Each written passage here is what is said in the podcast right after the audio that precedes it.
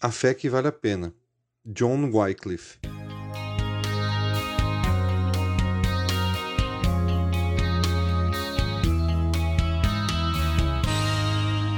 Sempre que pensamos em mártir, imaginamos uma pessoa que morre por não abandonar a sua fé, como por exemplo Estevão. O que em seu conceito primário está correto. Mas será que dar a vida pela fé presume apenas ser morto por ela?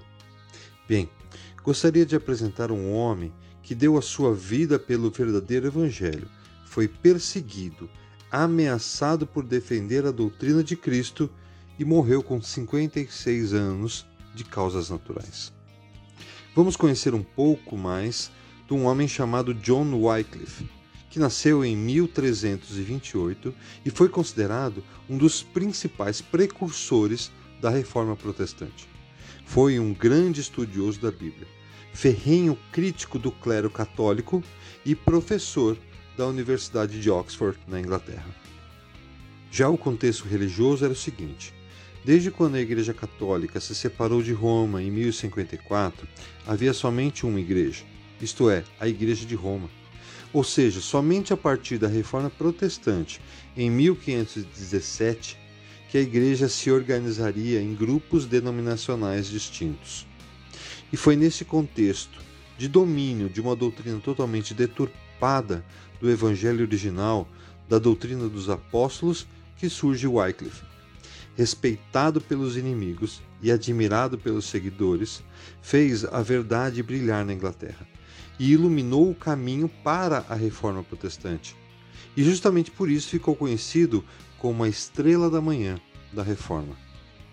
Ele lutou veemente e não mediu esforços, protestando abertamente nas escolas e nas universidades. Apesar de receber ordem dos bispos, principalmente de Londres, em se calar, não pôde ser reprimido. Ele estava disposto a dar a sua vida, a sua liberdade, para que o verdadeiro evangelho fosse pregado.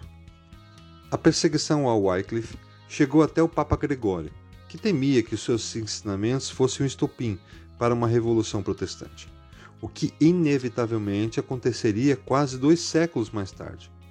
E se pudéssemos resumir tudo o que ele pregava, poderíamos dizer que seria que o senhorio de Cristo e o seu evangelho da salvação pela graça deveria substituir o senhorio da igreja e sua doutrina, que dizia que a mesma salvação só poderia ser conseguida através de boas obras e concedida apenas pela Igreja. Diferente de Estevão, um extremo de martírio e perseguição, o exemplo de John Wycliffe mostra o que o Evangelho causa em um mundo perdido: resistência e perseguição. Mas a pregação desse Evangelho é a que vale a pena. O restante acaba na morte. Mas para quem persevera nele, é diferente.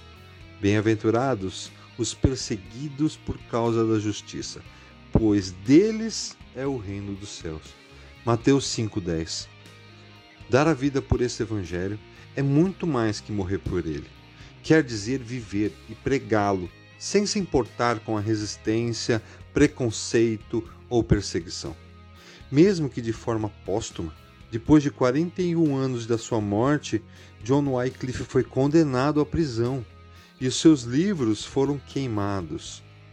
John Foxe, em seu livro O Livro dos Mártires, quando fala de Wycliffe, termina dizendo o seguinte: Mas ele e todo mundo devem saber que, como não há conspiração contra o Senhor, assim também não há como abafar a verdade. Ela romperá e sairá do pó e das cinzas perfeitamente, como aconteceu no caso desse homem. Pois, embora eles tenham desenterrado seu corpo, queimado seus ossos e afogado as suas cinzas, mesmo assim a palavra de Deus e a verdadeira doutrina, com os seus frutos e sucesso, isso eles não conseguirão queimar.